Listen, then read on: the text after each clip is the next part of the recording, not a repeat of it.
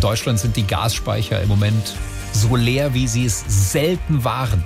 Das liegt vor allem am russischen Gazprom-Konzern. Man hat zwar ein Auffüllen zugesagt, aber noch nicht jetzt. So, und die ersten Haushalte scheinen auch schon betroffen zu sein. In Hannover. Oh, was ist das denn? Was los, so jung?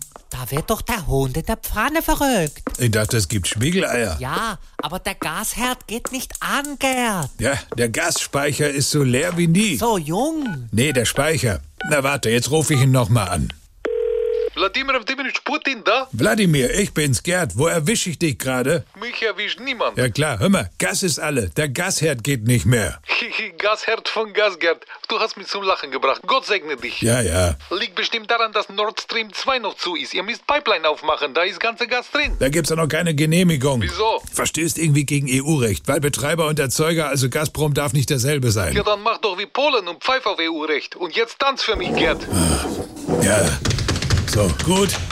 Da, Und gibst du jetzt Gas, Vladi, machst den Hahn auf. na, dauert noch. Aber Wladimir, du hast doch gesagt, du lässt uns im Winter nicht im Regen stehen. Ja, schon. Und? Kann auch sein, dass es schneit.